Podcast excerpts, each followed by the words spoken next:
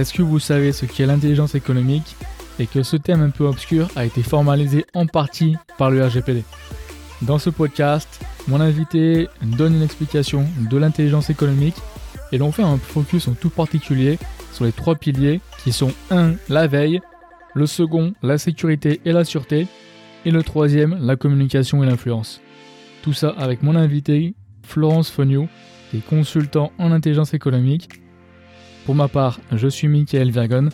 Je suis commercial dans la cyber depuis des années, au cours desquelles j'ai développé une vraie passion pour la cyber, et c'est pour ça que j'ai décidé d'agir en créant ce podcast Cybersécurité All Day pour mettre la cyber en avant, faire de la sensibilisation et aussi vulgariser cette industrie.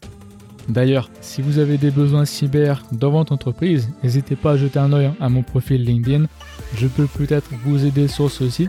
Et comme d'habitude, je vous encourage à vous abonner à ma newsletter pour recevoir chaque semaine du contenu additionnel sur les thématiques associées et à vous abonner au podcast en lui mettant au passage une bonne note et en écrivant un commentaire sympa. Ça serait super utile et j'apprécierais beaucoup. Dans tous les cas, voici la première partie de mon échange avec Florence. Écoute, là, ça enregistre. Hein. Je te remercie, hein. encore une fois, de nouveau, hein, de prendre le temps, c'est cool. Je t'en prie, avec plaisir. Et euh, bah voilà, simplement, si tu peux, du coup, te représenter euh, pour nos auditeurs, s'il te plaît.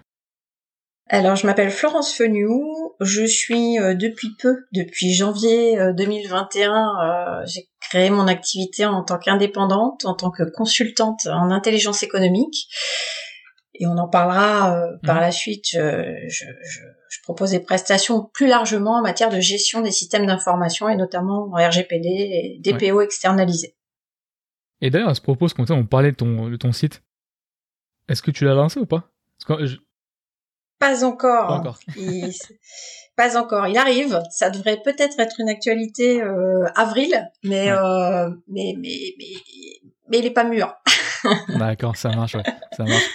Non, mais voilà, du coup, effectivement, le sujet hein, aujourd'hui, bah, c'est l'intelligence économique. Et ça, comme on en parlait d'ailleurs longuement sur Zoom avant le podcast, un petit peu comme on l'avait dit, le podcast avant le podcast. voilà. C'était que ce sujet, euh, moi, quand il m'a été évoqué, bah, d'ailleurs par euh, Jérôme, hein, qui mhm. m'avait euh, suggéré gentiment ton nom, c'est vrai que voilà, le terme en lui-même, moi personnellement, j'avais jamais entendu. Donc justement, est-ce que tu peux, s'il te plaît, réexpliquer bah, qu'est-ce que l'intelligence économique euh, d'où ça vient, et en étant, on va dire, un peu plus, entre guillemets, euh, alors je vais pas dire égoïste, de manière plus directe, en fait, quel rapport avec la cybersécurité? Intelligence économique, déjà, faut distinguer, euh, tu as, plusieurs sous-ensembles de l'intelligence économique. Tu as l'intelligence économique d'entreprise, et c'est ce dont on va parler euh, ensemble ce soir, mhm. aujourd'hui. Euh, l'intelligence économique territoriale, et là on va s'intéresser à aux infrastructures, euh, au, territoire des régions, des, euh, c'est plus les préoccupations des collectivités, et, et, et puis l'intelligence économique dans son dans son entier. Donc moi c'est l'intelligence économique entreprise qui, qui va m'intéresser ici et dont je me préoccupe depuis 25 ans maintenant. Euh, et le terme, c'est vrai qu'en français, bah, ça veut rien dire. Intelligence économique, c'est vrai que c'est nébuleux. La plupart du temps, tu dis je fais de l'intelligence économique, on te regarde avec des yeux euh, exorbités euh, et personne ne comprend rien à ce que tu fais. Voilà, t'es absolument pas identifié. À l'origine, l'intelligence économique, ça prend sa source dans les années 50 aux États-Unis et euh, des entrepreneurs américains euh, se sont dit au sortir, au sortir de la Seconde Guerre que effectivement l'information qu'ils détenaient dans leurs entreprises avait potentiellement de la valeur et pouvait être exploitée pour en tirer de la valeur ajoutée. Alors quand on dit l'information détenue par les entreprises, ça va être euh, l'exploitation des fichiers clients, l'exploitation euh, de données financières. Et euh, par exemple, bah, l'exploitation d'un fichier client, c'est se dire qu'est-ce qui sont mes clients, avec qui je travaille, vers qui je dois orienter mes produits, est-ce que j'ai des clients dont je suis euh, effectivement euh, dépendant parce que euh, l'essentiel de mon chiffre d'affaires est fait avec ce client essentiel ou unique et à ce moment-là, il faut que je me diversifie en termes de clientèle. voilà, c'est tirer cette valeur-là de l'information Et c'est ce qu'on appelait à l'époque aux États-Unis la business intelligence, euh, la BI, hmm. pour faire le lien avec euh, mon activité que j'ai appelée BizI, pour voilà pour la petite histoire. Euh, et, et, la BI, effectivement, à l'origine, c'est ça. Et, et on s'aperçoit que ces termes-là, on les retrouve, mais plus récemment dans des concepts euh, métiers euh, qui moi m'ont fait me perdre un petit peu quand je, je, cherchais à me repositionner sur le milieu du travail, au mhm. travers des business analysts ou des data analysts, parce que c'est devenu ces métiers-là, c'est plus des métiers informatiques de gens qui vont exploiter des outils qui sont capables de tirer de l'information de contenu dans des CRM ou dans des euh, ou dans, dans des outils professionnels euh, et pas tant cette matière business intelligence au sens large comme on l'a comme on l'a considéré dans les années 50. Donc ça c'est vraiment l'origine. Et puis dans les années 90, alors tu vois, il y a 40 ans qui se sont écoulés avant qu'en France on s'empare vraiment du sujet. Donc ça, ça, ça a vivoté. Et, et, seulement dans les années 90, les pouvoirs publics français se sont dit, bah effectivement, on va faire de l'intelligence économique avec nos entreprises et on va euh, les amener à, à, à gérer mieux leur système d'information. Et on commençait à naître des actions de sensibilisation à l'intelligence économique en France milieu des années 90. C'est là que moi je suis rentrée sur le marché du travail et que euh, ben, on a commencé à accompagner les entreprises à mieux gérer euh, leurs informations autour de trois piliers que sont euh, la veille, la sécurité, l'influence, mais on va en mhm. parler euh, peut-être plus en détail. Voilà, donc euh, pour alors je sais pas si on rentre dans le, le, le, cœur. On, on, va rentrer dedans. Juste une remarque avant. Vas-y comme je te dis, j'aime bien des fois structurer hein, un petit peu la thématique. Hein. Donc on va rentrer effectivement mm. après plus dans le détail hein, euh, des, des, piliers. Mais tu vois, un échange intéressant que j'ai eu, d'ailleurs avec un prochain invité, euh, Bertrand, si tu écoutes, qui me disait euh, que l'intelligence économique, en fait, c'est un petit peu similaire, enfin similaire, c'est une forme aussi de lobbying. Et ce que lui me disait, c'était notamment que là où tu parlais par exemple de pouvoir tirer de la valeur d'un fichier client, bah, quelque part c'est un petit peu aussi d'espionnage et t'as beaucoup de pays qui le font. Bon, pour pas les citer, hein, la Chine, la Russie, euh, ça c'est des pays qui le font beaucoup.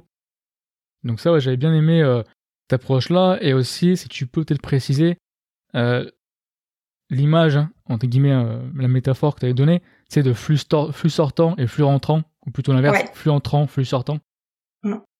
Alors effectivement, pour rebondir sur ce que tu viens de dire sur sur les, les, l'approche par les États. Donc, j'ai parlé d'intelligence économique entreprise, d'intelligence économique territoriale, et il y a l'intelligence économique étatique, hmm. et où là, on va plus être dans le monde du renseignement, euh, de l'exploitation de la donnée, au sens protection de l'information et de la donnée d'un pays, de la valeur ajoutée et du, du savoir-faire et de la création de valeur des entreprises d'un territoire. Euh, et ça, je l'ai touché du doigt parce que j'ai un parcours un petit peu aussi par le ministère de l'Intérieur, et où là, on parle de sécurité économique. Mhm. Euh, donc, donc ça aussi, c'est un autre aspect de l'intelligence économique. Donc, on peut la, on peut la fragmenter. Donc, pour revenir aux, aux trois fameux piliers, euh, l'intelligence économique, c'est sûr, repose sur trois piliers. Tu as, euh, comme tu viens de le décrire, l'information entrante. Moi, c'est comme ça que je, je la schématise. Mhm. L'entreprise, elle va capter de l'information, elle va recevoir de l'information du monde qui l'environne, de ses concurrents, de ses partenaires, de ses clients, euh, son environnement technique. Euh, et pour ça, elle va faire de la veille.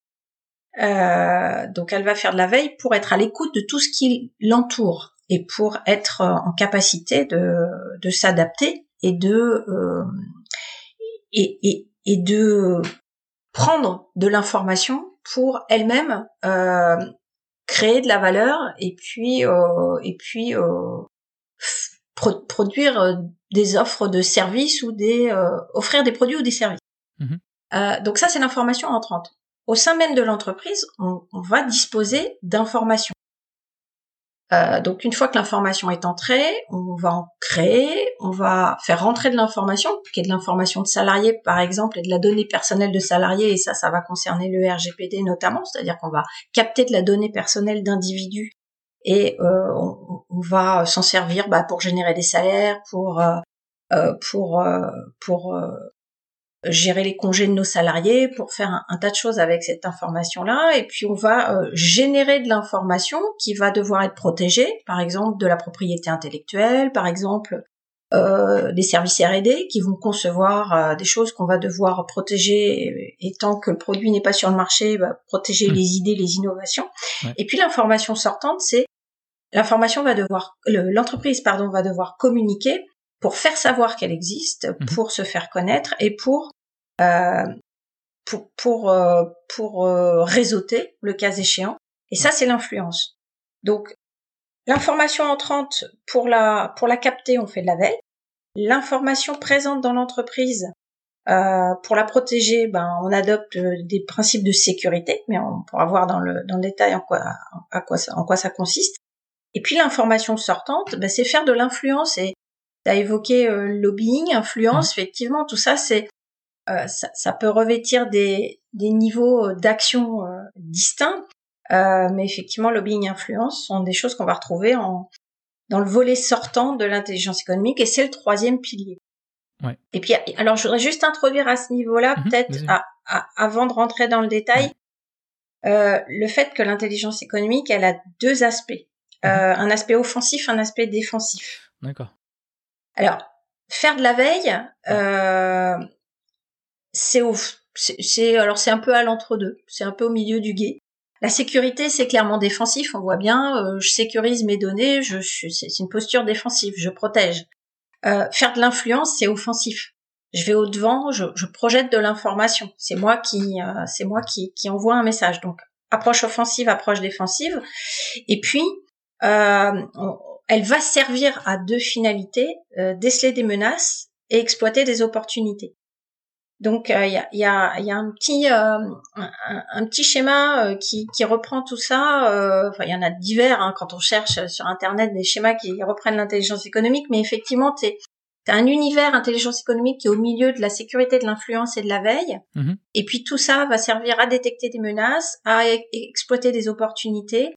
Et euh, on va se servir d'aspects offensifs et défensifs pour jongler avec tout ça. Donc l'intelligence économique, c'est un ensemble de toutes ces actions euh, pour être le plus efficace possible et le meilleur dans son dans son domaine. Donc là, tu as attiré mon attention sur un point particulier et euh, du coup ça ça remet en cause tout l'ordre de mes questions, mais c'est pas grave. Quand tu dis l'aspect, non mais c'est pas grave, au contraire c'est excellent. Quand tu parles là, ça m'intéresse d'aspect offensif et l'aspect euh, pardon offensif et l'aspect défensif.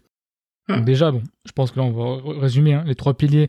Je voulais entrer plus dans le détail après, mmh. peut-être le faire euh, par la suite. Donc le premier, hein, pour rappel, comme tu me disais, c'est la veille, tout ce qui est étude de marché, hein, ce genre de choses. Deuxièmement, la sécu et la sûreté. Et troisièmement, la com et l'influence. Donc, bah, quand tu parles d'aspect offensif et euh, défensif, donc comment... Allez, on va dire pour la, troisième, d'accord? La, communication. Comment est-ce que tu le fais offensivement? La posture défensive, tu te protèges. La mmh. posture offensive, tu, alors c'est pas au sens guerrier, hein, c'est pas au sens militaire, même si, euh, même si à l'origine, effectivement, ces notions-là, elles peuvent venir, euh, elles peuvent venir du monde militaire, mais euh, et, et, les notions offensives et défensives font penser à ça. Mais euh, non, là, on est offensif pour communiquer, et c'est à toi de faire la démarche. Donc là, c'est plutôt dans le sens et, et tu sors, et tu et tu proactif, tu sors, tu sors des murs, tu tu vas dans les réseaux, tu, euh, tu, tu, tu vas te confronter à l'autre, tu mhm. t'exposes. Euh, c'est dans ce sens offensif. C'est pas, euh, voilà, on n'est pas dans, on n'est pas offensif agressif, on est euh, ah, offensif proactif. C'est bonne précision. C'est un peu ça, comme tu dis, c'est plutôt mm. quelque part offensif et proactif et réactif quelque part. C'est un peu ce parallèle. C'est ça, donc euh, c'est pour ça que la veille, c'est difficile de la qualifier de l'un ou de l'autre. La sécurité, on voit bien, c'est défensif. La veille, c'est une posture offensive parce que tu vas chercher l'information.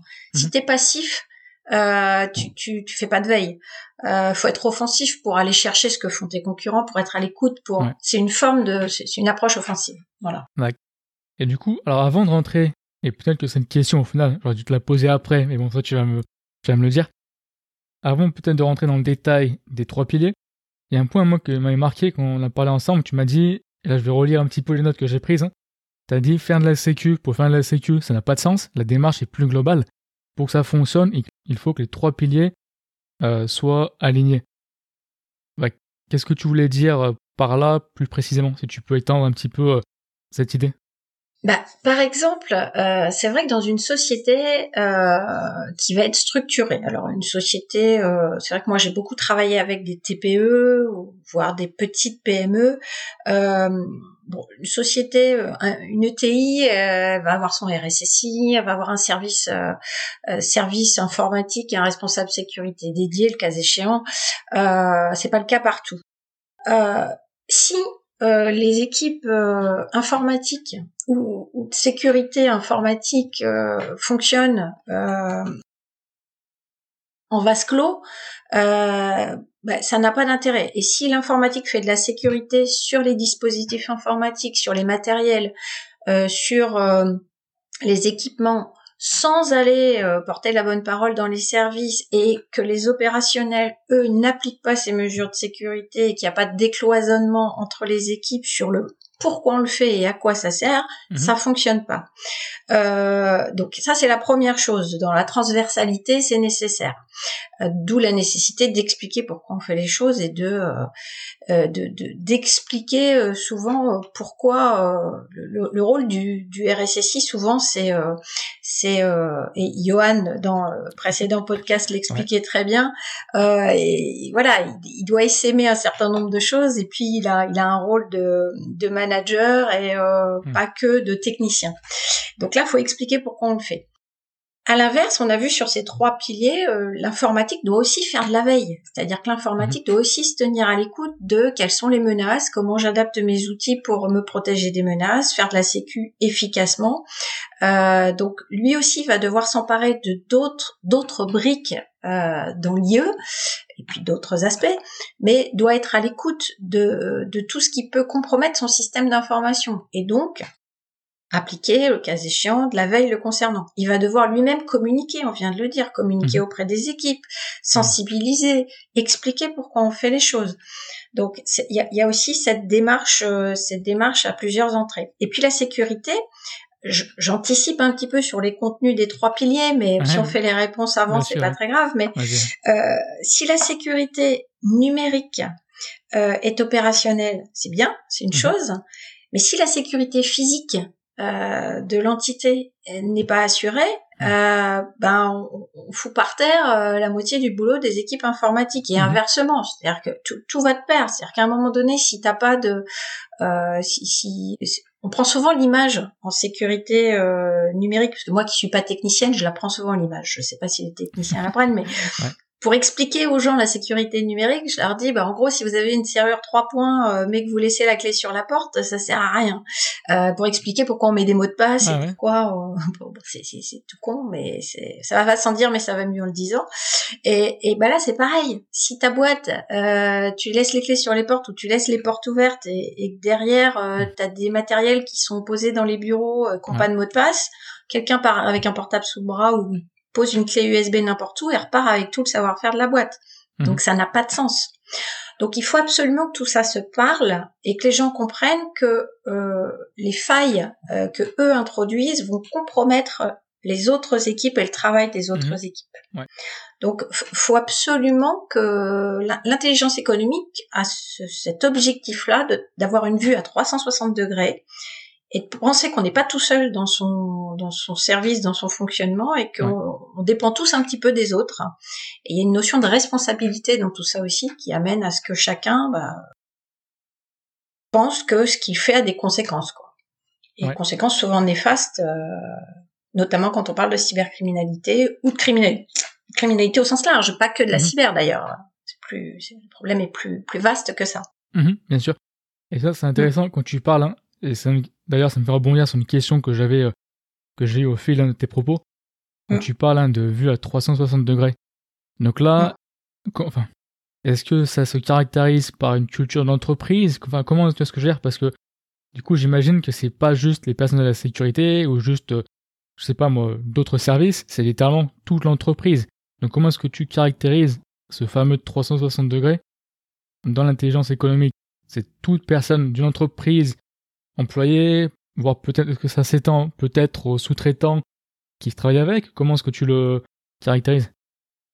Alors, euh, classiquement, quand j'ai euh, parce que j'ai eu plusieurs euh, vies professionnelles tout en, ayant toujours fait la même chose. Mais c'est vrai que j'ai vraiment été amenée et je, suis encore amenée à, à, faire du diagnostic intelligence économique. Alors faire un diagnostic intelligence économique dans une boîte, c'est poser des questions sur les trois piliers. Mm-hmm. En gros, on, les check sur euh, sur leur approche de la veille, au sens très large, sur leur approche de la sécu, sur leur approche de la com. Ça, généralement, on le fait avec une équipe dirigeante qui va, dans laquelle on va retrouver le directeur et puis les directions clés c'est-à-dire euh, la comptabilité, l'informatique, euh, euh, la R&D quand il y en a, les achats, et puis dans des plus petites boîtes, forcément les fonctions vont reposer sur moins de personnes, donc on adapte. Mais euh, déjà, le but c'est de, de, de, de questionner ces, ces, ces professionnels-là, ces directions-là, pour savoir ce qui se fait. Tu fais l'état des lieux. Et après, faut absolument faire de la sensi le plus largement possible. Mhm. La sensibilisation sur l'ensemble des équipes opérantes, sur, sur des exemples concrets, mais ça va passer par des exemples, euh, alors divers, ça peut être des exemples très cyber, ça peut être, c'est difficile de faire une sensibilisation IE parce que euh, ça n'a pas trop de sens. Généralement, on, on, on, va faire émerger euh, les, les, failles à l'issue de l'état des lieux, à l'issue du mhm. diagnostic, et puis on va sensibiliser là où ça pêche. Euh, il y a des boîtes où on va s'apercevoir que euh, les gens n'ont pas du tout de culture de la sécu numérique. Mhm. Euh, un mot de passe, ils savent pas ce que c'est. Il y a des univers où c'est, on part de très très loin, donc vraiment partir de, de zéro. Et pas toujours les univers où, où, tu penses. ça paraît très naturel, c'est ça. Mhm. Ouais. T'as des, des domaines scientifiques, médicaux, mhm. recherche, où il y a potentiellement du, du taf. Donc voilà, donc il n'est pas toujours inutile de rappeler euh, des choses qui paraissent euh, évidentes. Euh, donc voilà, c'est commencer par les, les comités de direction, la gouvernance. Il faut absolument mhm. que la gouvernance s'empare du sujet. Et puis après, tu redescends et en fonction de l'état des lieux et des constats, tu vas essaimer dans les équipes. Et de façon très opérationnelle après, avec les directions qui ont des, des marches à franchir, et ben tu euh, tu peux les accompagner sur euh, ah, mise en place de veille, mise mhm. en place d'actes de sécurité, euh, en fonction de là où le bas le bas blesse. Ouais. Et tu vois encore une fois une autre question qui finalement se, se rajoute à ma liste déjà. Et après, promis, on va parler un des trois piliers en plus en détail. Mais, mais c'est encore un élément que notamment Bertrand, encore une fois, un prochain invité, me disait. Il m'a mhm. dit l'intelligence économique, derrière, ça se décline à la sensibilisation euh, des dirigeants. Hmm. Et quelque part, ça revient un petit peu à ce que tu viens de dire à l'instant quand tu parlais hein, de, sensibiliser notamment la direction, à la gouvernance, euh, toutes ces personnes. Exactement. Euh, faut, absolument que, faut absolument que ça parte, euh, que ça parte d'en haut, mm-hmm. parce que, alors, comme on le, comme je disais, c'est vrai que mon métier. Et l'IE, c'est multiple. On le voit bien. Hein. Il y, a, y, a, plein de choses dans l'IE. Euh, dans les choses que j'ai fait de façon un peu plus fine, donc il y a le RGPD, qui est un sous-ensemble quelque part de l'IE. Euh, et puis il y a une norme qui est l'ISO 27001. Euh, basiquement, l'ISO 27001, qui est la norme de gestion des systèmes d'information, la norme internationale, euh, elle va édicter un certain nombre de choses, en commençant par l'appropriation par la gouvernance de cette problématique-là. Et ça, c'est hyper prédominant dans l'ISO 27001. C'est-à-dire que mhm. si la gouvernance n'a pas déterminé euh, la ligne directrice, le comment on le fait, le pourquoi on le fait, euh, ça marche pas. Derrière, on va décliner les habilitations. Qui est autorisé à quoi? Et puis on va segmenter dans l'entreprise. Euh, donc l'IE, on parle beaucoup moins d'IE aujourd'hui parce qu'on a des tas de, de briques, de sous-briques en fait, euh, mhm. qui sont venues un petit peu euh, matérialiser cette intelligence mhm. économique en, sous-ensemble. Euh, tu as une norme veille. Alors je parle beaucoup de normes parce que quelque part c'est la transcription euh, de la feuille de route de ce qu'il y a à faire dans un, un concept d'IE qui avait pas de cadre. Il n'y avait mhm. pas de cadre, il n'y avait pas de texte, il n'y avait pas de référentiel.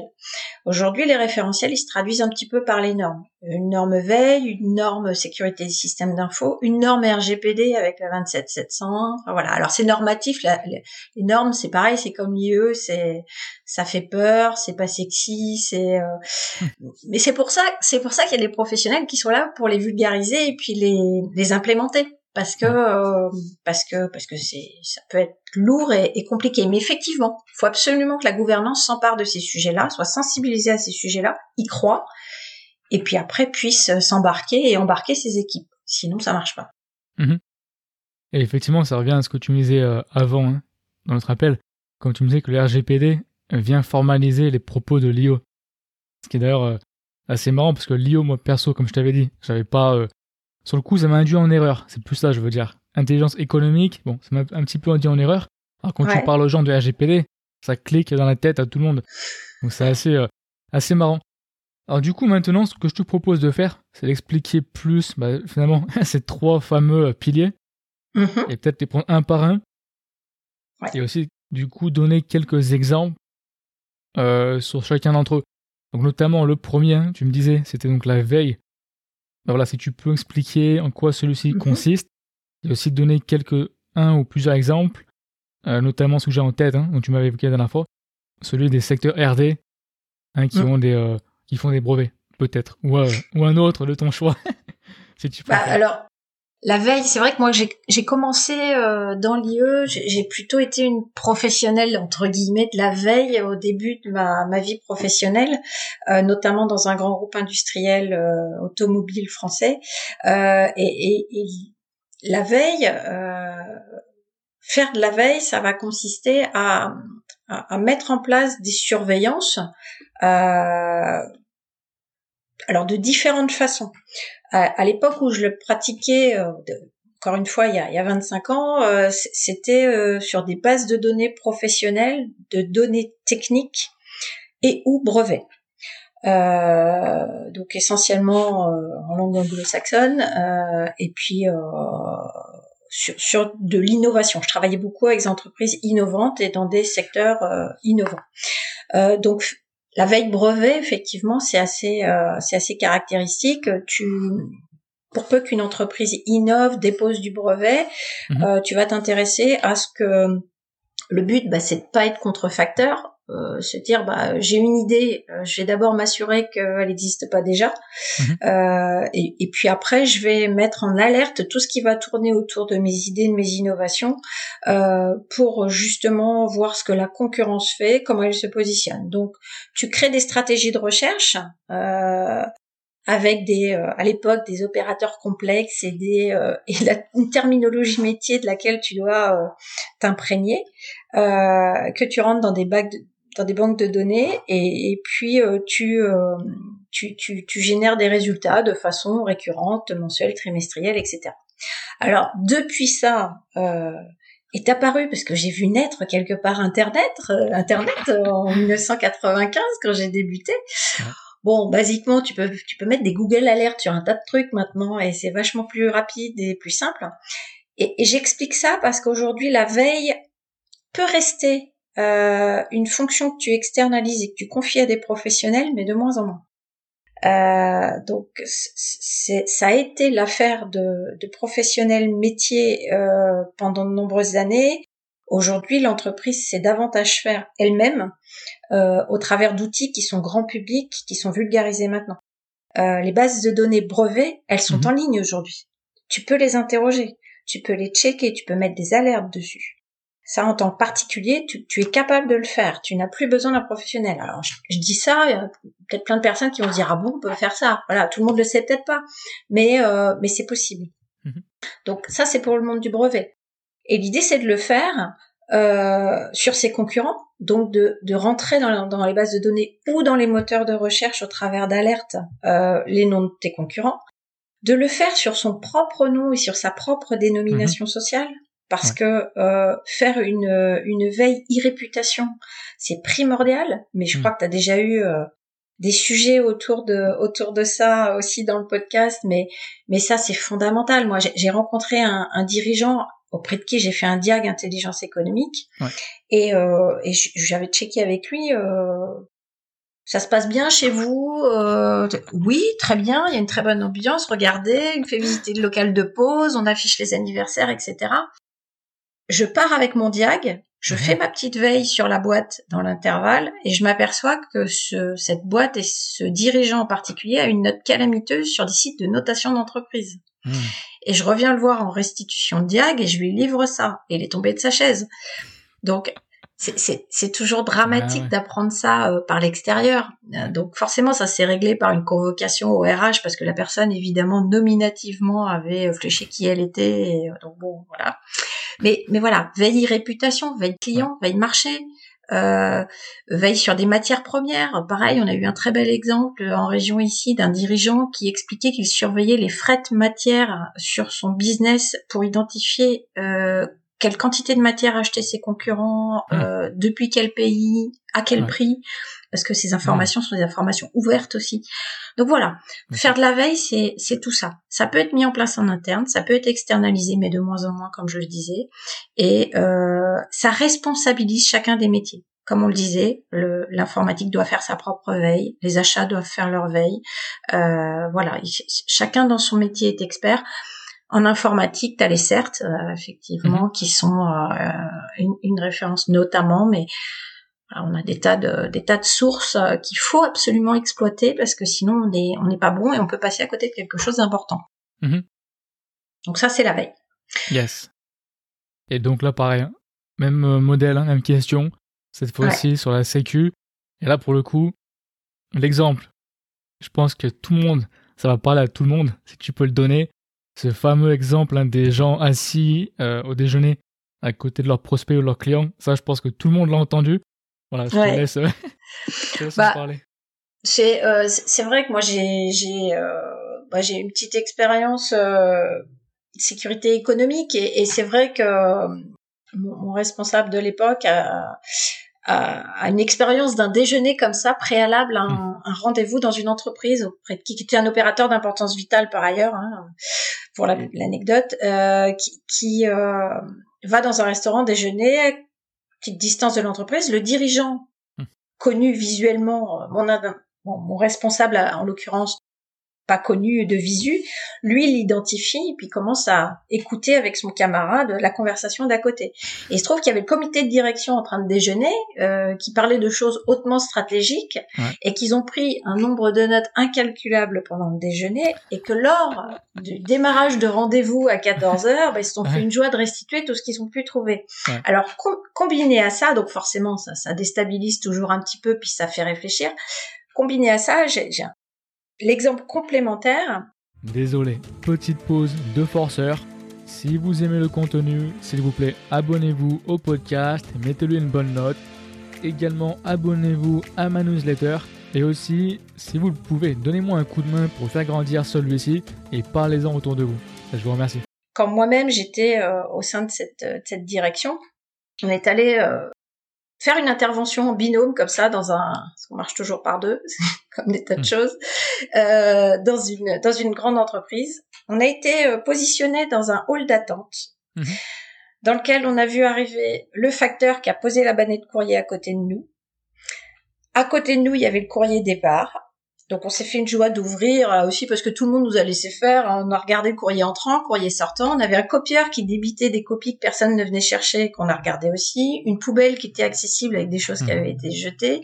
Un bureau entrouvert derrière nous avec une conversation qui avait lieu sur des choses confidentielles.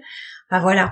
La sécu, mmh. c'est un peu tout ça. Et là, on parle pas que du numérique. On va parler numérique parce qu'on va parler des copieurs qui sont pas protégés. On va parler euh, de données papier. On va parler des poubelles. On va parler euh, de, euh, de ben voilà les va-et-vient dans les halls d'entrée.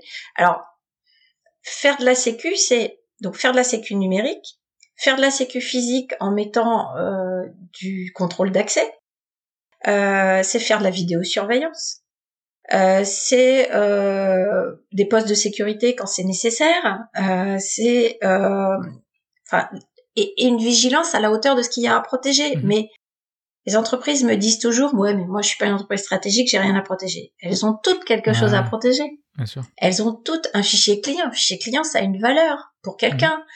D'autant plus aujourd'hui, on le voit bien, euh, les rançongiciels, euh, bah, ils, cherchent quoi? Ils cherchent la, la, donnée personnelle et euh, bah, la donnée au sens large. Euh, d'abord parce que quand elle est plus disponible au sein de l'entreprise, elle manque et puis la boîte peut plus travailler, elle est à l'arrêt. Et puis euh, euh, si elle est récupérée, elle est monnayable. Donc donc vigilance. Mhm. Et puis sécurité juridique. Je, je, rajoute ce point qui est indispensable. Mhm. Faire de la sécurité juridique parce que euh, il faut contractualiser, il faut mettre des clauses de confidentialité dans les contrats de salariés, il faut responsabiliser euh, un RSSI, il doit avoir un contrat un petit peu différent parce qu'il a des droits d'accès un petit peu partout. Euh, donc il faut que son contrat soit encadré sur ses droits, ses habilitations. Mais c'est réciproque, c'est-à-dire sur il a des droits étendus et, et, il faut border tout ça, c'est-à-dire bien bien reconnaître qu'il a des droits étendus et le matérialiser. Mhm. parce qu'il faut pas que ça, ça lui retombe dessus et à l'inverse effectivement qu'il a des limites dans l'exercice de ses fonctions. Et puis euh, cadre juridique avec les clients avec les fournisseurs avec les partenaires parce que dès qu'on commence à discuter normalement il devrait y avoir systématiquement des NDA euh, ou un équivalent. Et ça c'est jamais fait ou très rarement fait. Alors c'est fait dans les boîtes très structurées mais c'est pas systématique du tout du tout du tout. Je suis quand même curieux de savoir aussi qui les respecte. Tu vois je je pense pas que les gens le prennent très au sérieux pour être euh, très, euh, tu vois. Alors, je, suis, je suis d'accord avec toi, mais euh, après, moi, j'ai un côté très. Alors, on m'a qualifié de rigoriste déjà. C'est vrai que j'ai, euh, je, je, le fais pour moi-même et je le fais pour les clients de lire les contrats jusqu'à la dernière virgule parce que c'est mon job mmh. aussi. Et, et, le nombre de fois où les boîtes se font embarquer dans des des, des clauses qui les impliquent elles-mêmes, elles, elles, les ont pas lues, hein. Elles les ont pas lues, mais elles, elles sont engagées en termes de responsabilité sur des choses qui ne relèvent absolument pas d'elle. Et, et, le nombre de fois où, mes clients m'ont dit ah bon, euh, mais pourquoi? Et ben, Vous n'avez pas lu votre contrat? Bah non, j'ai pas lu mon contrat. Ah bah c'est ballot, vous avez signé. mais c'est c'est fou, c'est fou.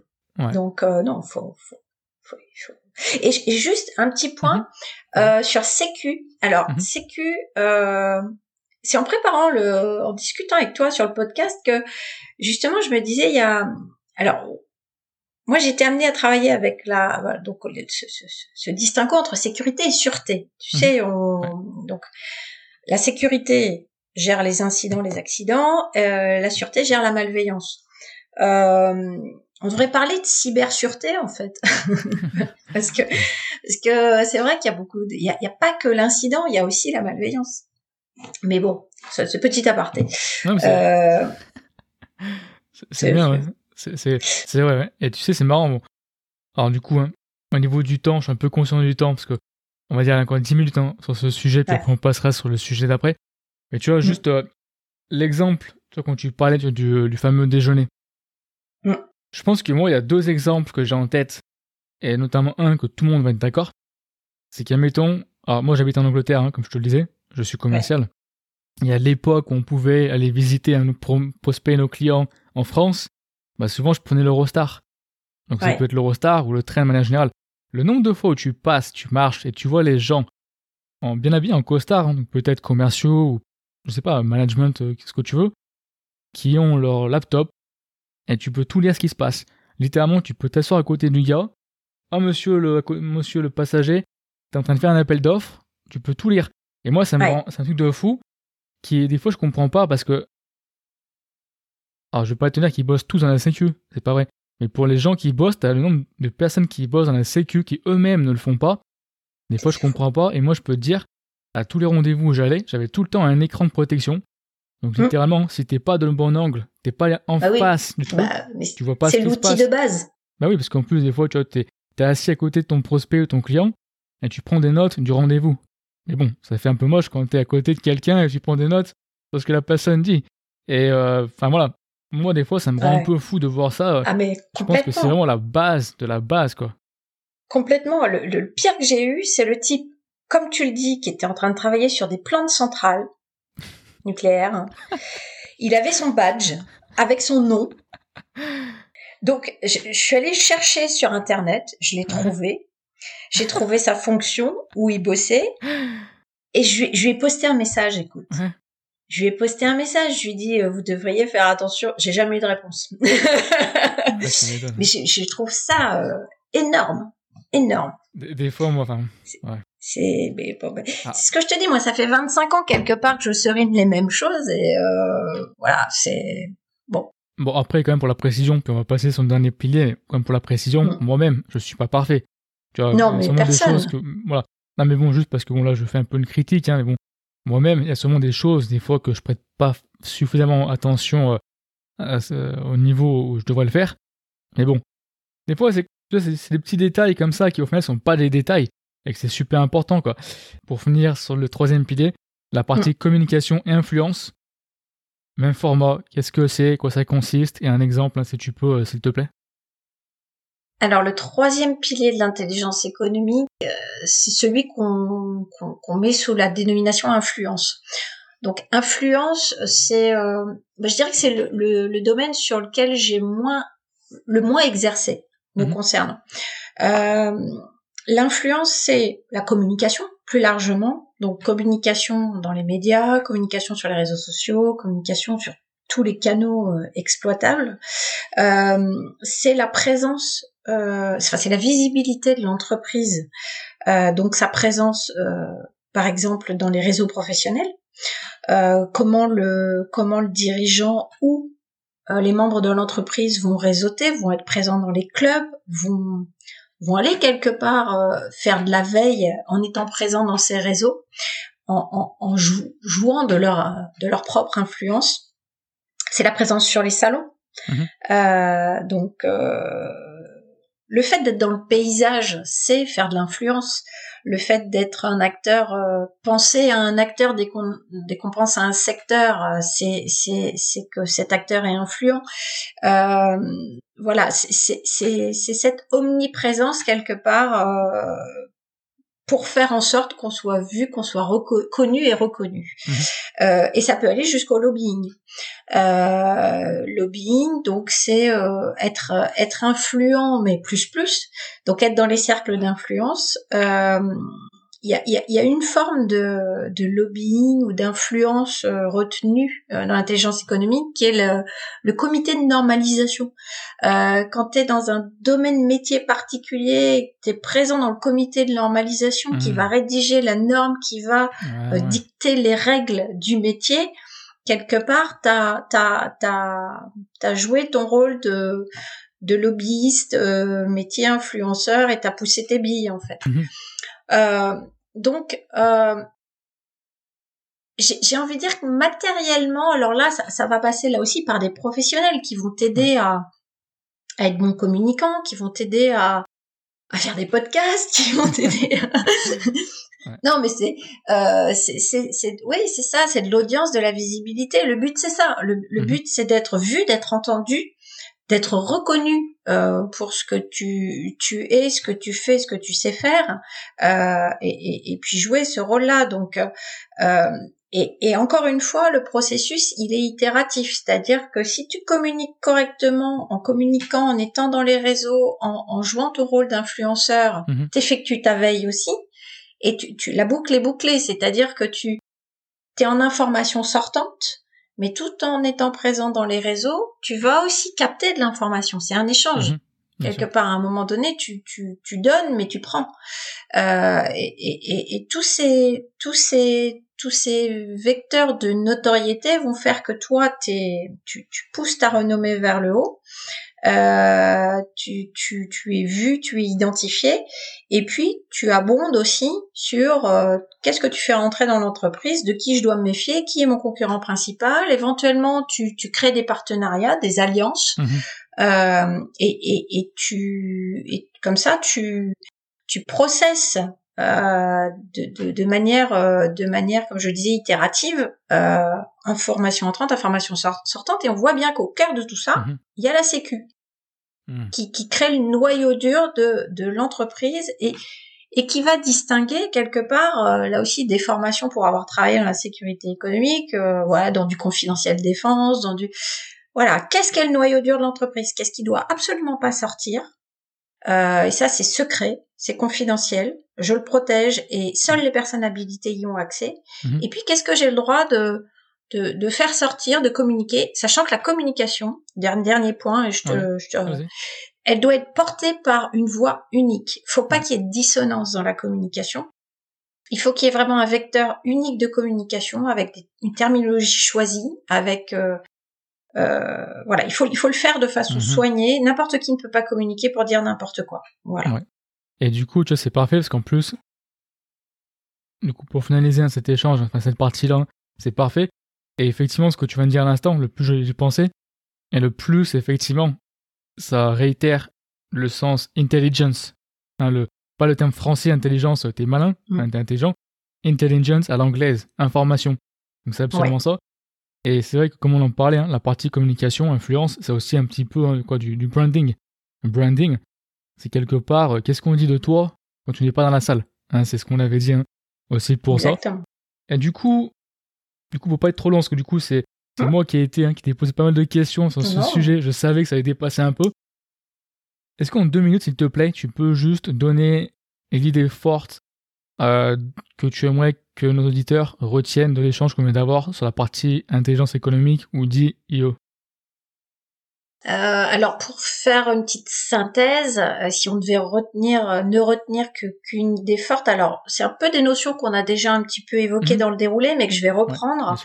Euh, pour moi, ce qui est important, c'est cette démarche à 360 degrés. Mhm. Bien avoir en tête que euh, pour une approche efficace, une, bonne gestion euh, de de l'information, une, une- une bonne approche intelligence économique, c'est une approche globale qui va tenir compte de l'environnement euh, et, et qui ne va pas se restreindre au mur de l'entreprise. Donc, faut absolument être dans cette démarche à 360 degrés, euh, élargie à tout ce qui rayonne autour de l'entreprise et pas que dans l'entreprise, qui permet d'anticiper, se projeter, faire de la prospective, être à l'écoute. C'est absolument opposé à une approche en silo. Il faut Mhm. qu'elle soit décloisonnée, qu'elle Ouais. soit qu'elle soit à plat, qu'elle soit transverse. Et, euh, et, et l'idée finale, c'est que la sécurité, la cybersécurité, elle est, elle est au milieu du dispositif. C'est un petit peu la clé de voûte de l'IE. Euh, Là, ça me plaît, ça. Eh, c'est le terme qui me plaît, là. C'est le terme qui me plaît. et, et, et, voilà. Et on a et, et d'ailleurs, euh, si quand on la schématise, c'est ça. T'as as la sécurité au cœur et puis t'as euh, tout ce qui tout ce qui rayonne autour. Donc je crois que voilà, l'idée euh, l'idée phare, c'est ça. Ah, bah écoute, c'est parfait. Si ça te va, Ça me va parfaitement. On va passer à la partie suivante. Je te remercie. ça roule. Je t'en prie. J'espère que vous avez aimé le contenu de cet épisode. Si c'est le cas, s'il vous plaît, abonnez-vous au podcast, mettez-lui une bonne note. Et si vous souhaitez plus de contenu additionnel chaque semaine, sachez que j'ai une newsletter. Vous trouverez le lien dans la description de l'épisode. Aussi, s'il vous plaît, aidez-moi à faire grandir le podcast en en parlant autour de vous. Vous pouvez aussi suivre la page LinkedIn Cybersécurité All Day et m'envoyer une demande de connexion à Michael Virgon. Dans tous les cas, je vous remercie et puis passez une bonne semaine.